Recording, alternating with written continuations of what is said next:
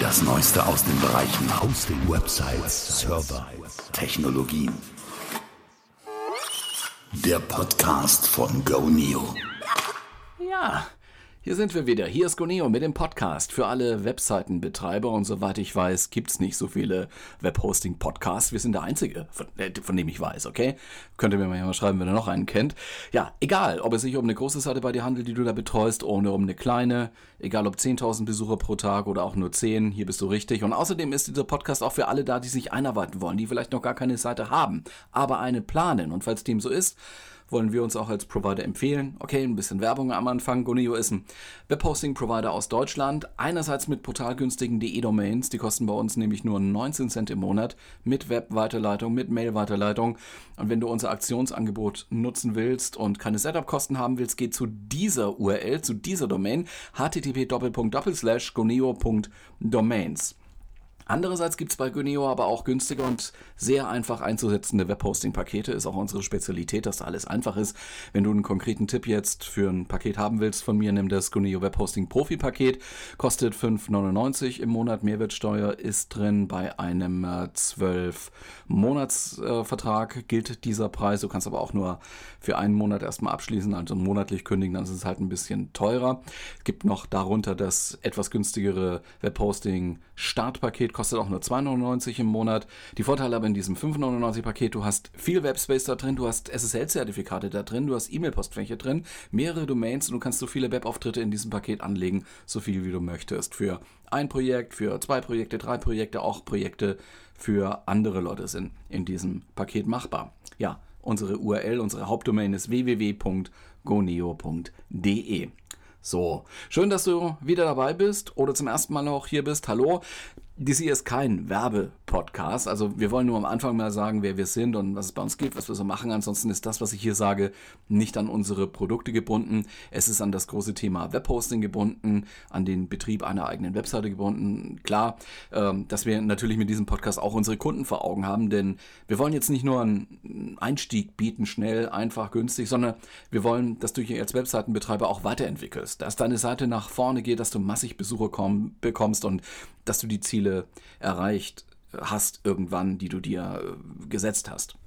Es gibt dafür ein paar bewährte Methoden und Ansätze, wie man das denn schafft, äh, so auf, auf eine große Userzahl zu kommen. Es gibt immer wieder Success Cases und immer wieder mal nehmen wir uns auch hier eine mal raus und schauen die uns genauer an. In diesem Zusammenhang wollte ich mal so eine Question and Answer Community erwähnen, die auch nicht neu ist. Sie heißt Quora. Kennst du vielleicht? Aber seit einiger Zeit haben die auch eine deutsche Version. Und ich muss jetzt nach so einigen Monaten Beobachtung sagen, ja, entwickelt sich gut. Wer Quora jetzt noch nicht kennt, also man kann sich da registrieren, als User kann man da Fragen stellen, kostet auch nichts, ne? Ist klar. Die werden dann von anderen Usern beantwortet, von Experten, also auch wirklich auf Expertenniveau. Das ist wirklich der große qualitative Vorteil gegenüber anderen Angeboten, würde ich jetzt mal so aus dieser Perspektive sagen, so nach zumindest mit meinen Augen, mit meiner Erfahrung. Also äh, gibt natürlich auch ein paar blöde Fragen, gibt auch ein paar blöde Antworten. Aber okay, das kann man vielleicht noch akzeptieren. Das ist auf jeden Fall da weni äh, weniger in Quora. Und äh, ich erwähne Quora jetzt auch nur, weil ich gesehen habe, dass in dieser Community derzeit, vielleicht liegt es am Jahresanfang, weiß es nicht, recht viele Fragen zum Thema SEO gestellt werden. Also auch dann mit der, mit, mit der Jahreszahl in Verbindung. Was muss ich denn heute machen? Wenn ich mich mit SEO beschäftigen will.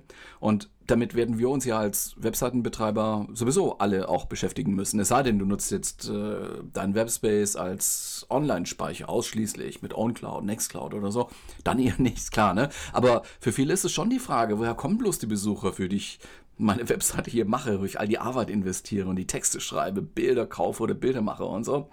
Ja, wo sollen sie herkommen? Und in Quora stellen Leute halt auch solche Fragen. Wie mache ich 2018 SEO? Ich äh, versuche das nachher auch ein bisschen zusammenzufassen, was ich da so gelesen habe. Es geht da nämlich oft um Inhalte, die für Menschen nützlich sind und nicht mehr so, wie es vielleicht früher mal war, um, naja, Verlinkungsmuster oder um Keywords, sondern um Content für User. Ich wollte aber vorher noch einen anderen Gedanken loswerden.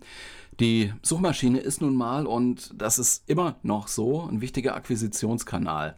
SEO steht ja für Suchmaschinenoptimierung oder sagen wir von mir aus auch Suchmaschinenfreundlichkeit ist nach wie vor wichtig und äh, Google verteilt den Traffic. Das ist ja seit vielen, vielen Jahren so und für viele ist Google einfach die Besucherquelle Nummer eins. Da gibt es Tonnen an Erhebungen dazu und ich habe heute erst eine Studie gesehen und gelesen, die ah, von wem war das? Von Sam Rush, äh, schreibe ich mit in die Show Notes, hat Sam Rush veröffentlicht. Die stellen so Tools her für Suchmaschinenoptimierung, aber auch für Pay-per-Click-Geschichten und so. Das Papier trägt den Titel E-Commerce Trends 2017, weil die haben viele Monate beobachtet. Die Macher haben sich E-Commerce-Sites jetzt speziell angeguckt. Aus USA, aus Deutschland, Frankreich, Spanien, Italien und es waren wohl doch nicht alle Länder und bestimmte Branchen. Es geht da in diesen Branchen um B2C, also ums äh, E-Commerce Endkundengeschäft, nicht B2B. Die Studie macht also viele Aussagen, mit denen wir was anfangen könnten. Unter anderem untersuchte sie auch, welches die wichtigsten Trafficquellen für solche Websites sind, für E-Commerce-Webseiten. Und das, das kann man jetzt auch so ein Stück weit zumindest auf alle möglichen Seiten übertragen. Ich nenne dir die Zahlen mal, schreibe den Link aber wie gesagt in die Show Notes, da kannst du es selber mal angucken. Also die Adresse, wo du die Studie äh, herbeziehen kannst, steht in der, äh, steht dann hier in den Show Notes. Fünf Quellen, sagt Rush, Sam Rush, sind da wesentlich. Ich fange mal mit der jetzt drittgrößten Quelle an, weil ich was dazu sagen wollte. Referrer. Das ist der Traffic, der von anderen Seiten über einen Link auf der Zielseite dann kommt, also auf deiner Seite dann kommt. Und der Anteil dieses Traffics ist laut dieser Erhebung 8,6 Prozent. 8,6 Prozent gibt Platz 3. Jetzt gehen wir mal nach hinten. Dahinter liegt der bezahlte Traffic, also Traffic aus Werbung, aus Pay-per-Click in Google und so, ne? AdWords, Display-Ads und, und, und dergleichen. Das macht 6,2 Prozent aus. Ja, und jetzt kommt die Überraschung, wie ich finde. Der Anteil aus sozialen Netzwerken am Traffic auf eine E-Commerce-Site beträgt, so über alles betrachtet, nur 2,9 Prozent. Ja, so ad hoc hätte mich jetzt jemand so gefragt, ich soll das mal einschätzen, wäre ich so auf, naja, die so auf 8 bis 10 Prozent gesagt, für E-Commerce-Seiten, aber auch für, für eine Reihe anderer Seiten. 8 bis 10 Prozent hätte ich geschätzt, es sind wirklich nur 2,9 Prozent. Und noch nicht mal 3 Prozent äh, kommen aus Social Media. Das ist, finde ich, recht erstaunlich. So, und nun die zwei größten Traffic-Quellen noch. Also ein bisschen nicht in der Reihenfolge gemacht, ein bisschen durcheinander, aber äh, es geht mir jetzt um den Traffic aus der Suche und der hat einen Anteil von sage und schreibe 40,1 Prozent. Das ist schon eine ganz andere Zahl. Ne? Und äh, ja, Suchtraffic 40,1 Prozent.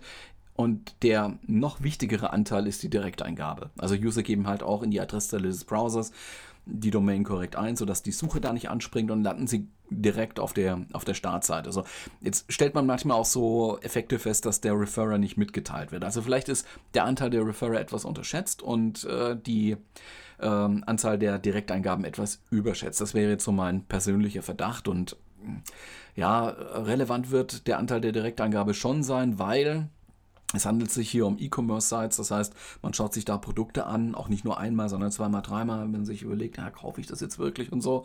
Und dann findet eine Bestellung statt und dann hat man das Produkt ja noch nicht sofort, sondern man geht vielleicht nochmal auf diese Seite und dann macht man die Zahlvorgänge oder, oder schaut sich den Bestellablauf an oder was auch immer. Also da kommen halt viele Page-Views noch nach. Ähm, auch wenn, wenn, wenn die ursprüngliche, eigentlich intendierte Absicht schon äh, erfolgt ist, also erledigt ist. Also ich denke mal, diese Effekte kommen halt hier ganz speziell für E-Commerce-Sites ähm, zustande. Aber trotzdem, Social ist ja so ein bisschen das Hype-Thema, ne? Da wird auch richtig viel rein investiert. Da machen Leute äh, Stories und Content und so und, und, und, und, wollen, da, wollen, wollen da Klicks haben, machen Clickbaits und Likebaits und was auch immer, was sie alle einfallen lassen. Aber hey, der Traffic, der dann bei uns auf der Webseite, wo der Kauf wirklich getätigt werden kann und die Conversion stattfinden kann, ist gerade mal noch nicht mal 3%. Ja muss dazu sagen, ja, E-Commerce-Sites, das kann für Online-Medien nun ganz anders aussehen, das kann auch für Blogs anders aussehen.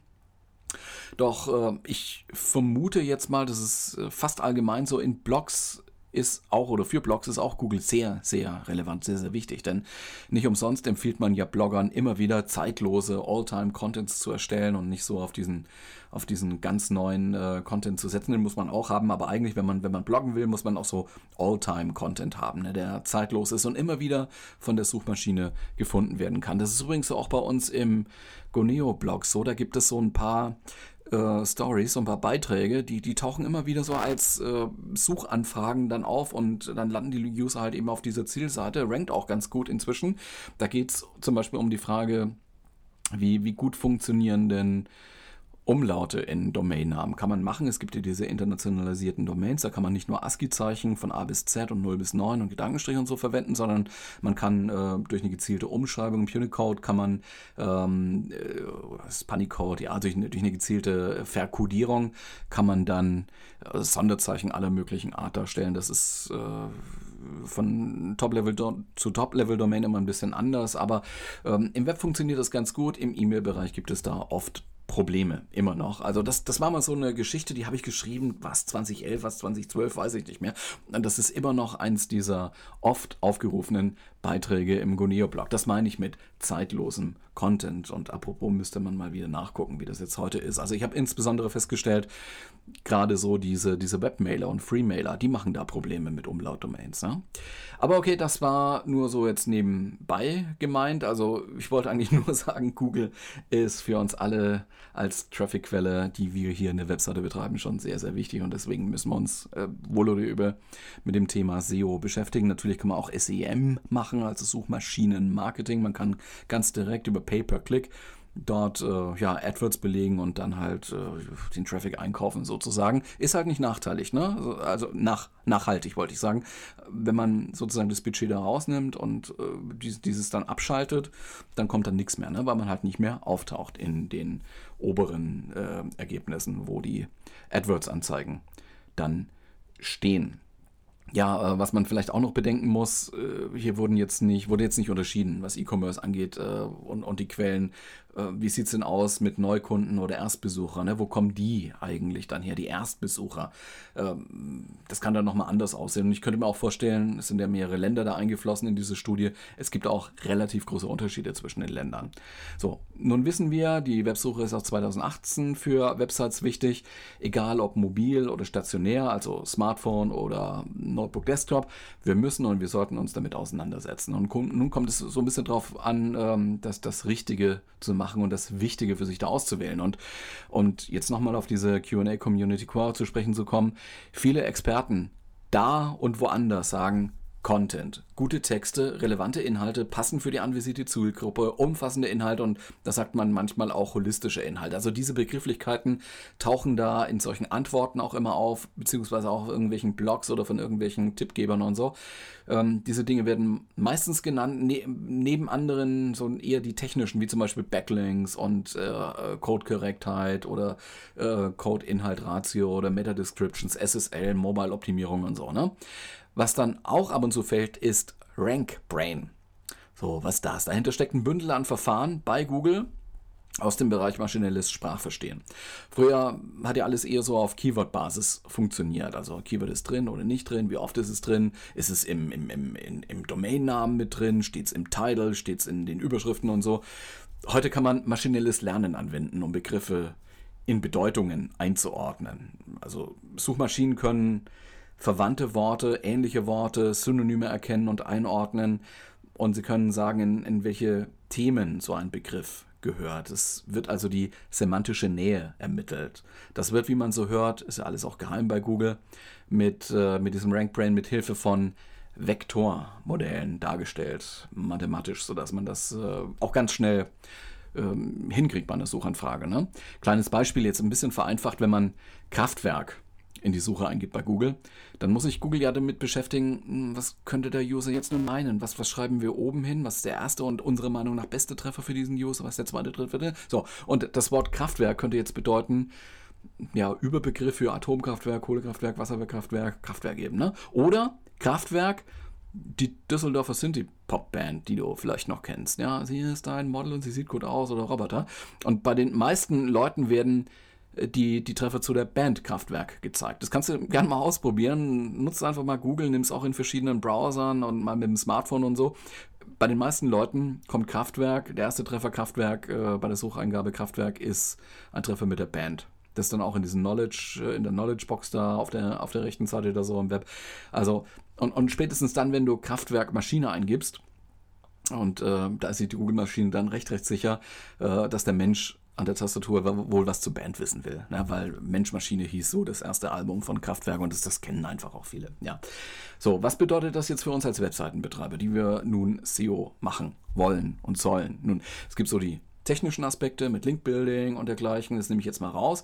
Und ja, dann ist wohl der Inhalt so das Wichtigste. Na? Also man, man muss den Inhalt für den Menschen vor dem Screen aufbereiten. Nicht für Google, nicht für den Crawler, nicht für irgendwem, auch nicht an, an, an irgendwelche Absonderlichkeiten da denken, sondern da ist ein Mensch oder mehrere Menschen und die haben ein Informationsbedürfnis. Sie suchen in der Suchmaschine danach und sie sollen dann eine Seite finden. Das ist im Prinzip so die Aufgabe, die sich da stellt.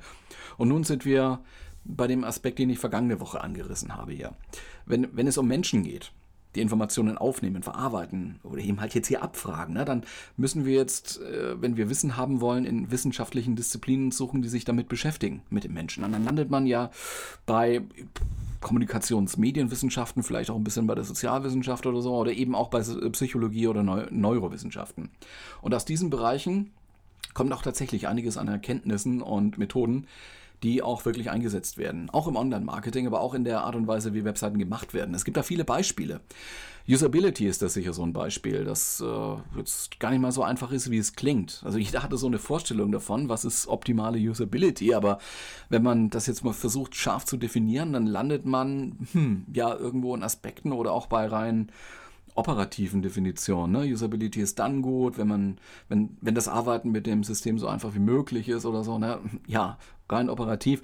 Da stecken halt auch Prinzipien drin wie, ja, ich sag mal Ease of Use, vielleicht schon mal gehört, ne? Oder Joy of Use. Es gibt also Produkte oder Website-Oberflächen, mit denen macht es richtig Spaß umzugehen, ja, aus irgendeinem Grund. Fakt ist, und das ist auch erwiesen und beforscht, Usability wirkt. Es gibt da einige Wirkungsmodelle, eins hänge ich zur Illustration dann auch gleich mit in die Show Notes. Ein anderer Bereich, der damit einhergeht, aber trotzdem vielleicht extra zu behandeln ist, ist die Darstellung und auch Umsetzung, Anordnung, die Informationsarchitektur, die Gestaltung, Farbbehung, Bildersprache, wenn man so will, ja, also das Design. So, und im Design steckt auch Ästhetik. Es gibt da ein schönes und auch ein validiertes Modell zur Messung von Webseitenästhetik. Da hätte ich auch einen Literaturtipp für dich. Das gibt ein Buch, äh, es gibt ein Buch von Meinhold Tiesch, heißt der Forscher. Ästhetik von Websites heißt es. Und darin findet man auch Skalen, mit denen man die Website-Ästhetik messen kann. Ja, das, das macht man über strukturierte Fragebögen, die man Menschen, Probanden in dem Fall, halt vorlegt. Und äh, diese Leute lässt man dann ausgewählte Websites bewerten. Es sind so, so ja, Fragen drin, man soll das und das beurteilen. Da gibt es halt so eine Skala von 0 bis, bis 5, so, so Likert-Skala oder so, Skalen oder so. Das ist äh, sehr interessant mal zu machen. Dahinter stecken psychologische Konzepte und äh, vielleicht gehen wir in einer anderen, späteren Episode irgendwann mal näher drauf ein, also auf diesen, auf diesen Aspekt Webseitenästhetik.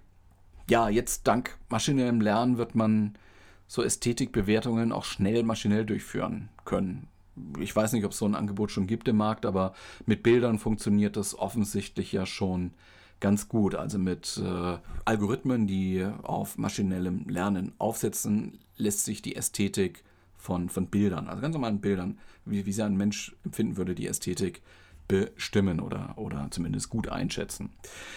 Andere Bereiche aus der Psychologie und Neurowissenschaft, die man gerne dafür einsetzt, für Psycho-Hacks auf der Webseite, sage ich mal. Ich nenne mal ein paar geläufige. Man kann diesen Availability Bias nutzen. Was steckt dahinter? Also Menschen schätzen Wahrscheinlichkeiten manchmal brutal falsch ein, also wirklich völlig daneben. Davon leben zum Beispiel Glücksspiele. Ja, man, man hört vielleicht mal, ne, da hat einer gerade ein paar Millionen im, im Lotto gewonnen und dann macht's Klick und hey, ist ja möglich, man kann da gewinnen, man kann da richtig viel Geld gewinnen. Und dann sagt man sich ja, boah, kann ich auch, sollte ich mal Lotto spielen. Oder man zeigt ein, ja, so, so ein romantisch harmonierendes Paar auf einer Dating-App-Seite, ne? Und dann sagt man, okay, die haben sich da gerade gefunden und so. Gibt es ganz viele Beispiele.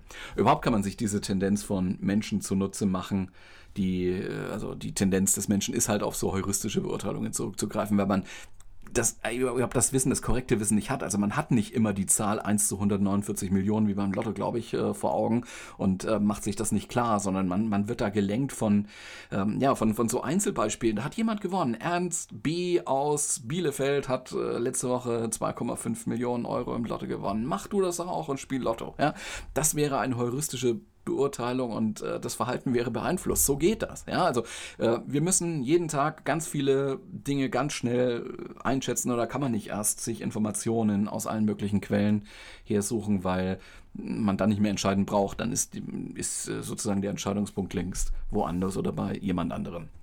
Ja, und das, das führt aber, ist schnell, führt aber blöderweise halt oft zu Fehleinschätzungen, die man sich halt bei solchen Psycho-Hacks, sag ich mal, zunutze macht. Also ja, von, von diesem Halo-Effekt hast du vielleicht schon mal was gehört vom Primacy oder Recency-Effekt. Ja, das ist also äh, auch die, die zeitliche Anordnung ist wichtig. Wann wurde die Information dargebracht oder vermittelt? Am Anfang, in der Mitte oder am Ende im Gespräch oder so. Ne? Was am Anfang ist und am Ende ist, ist wichtiger als das, was in der Mitte irgendwo ist.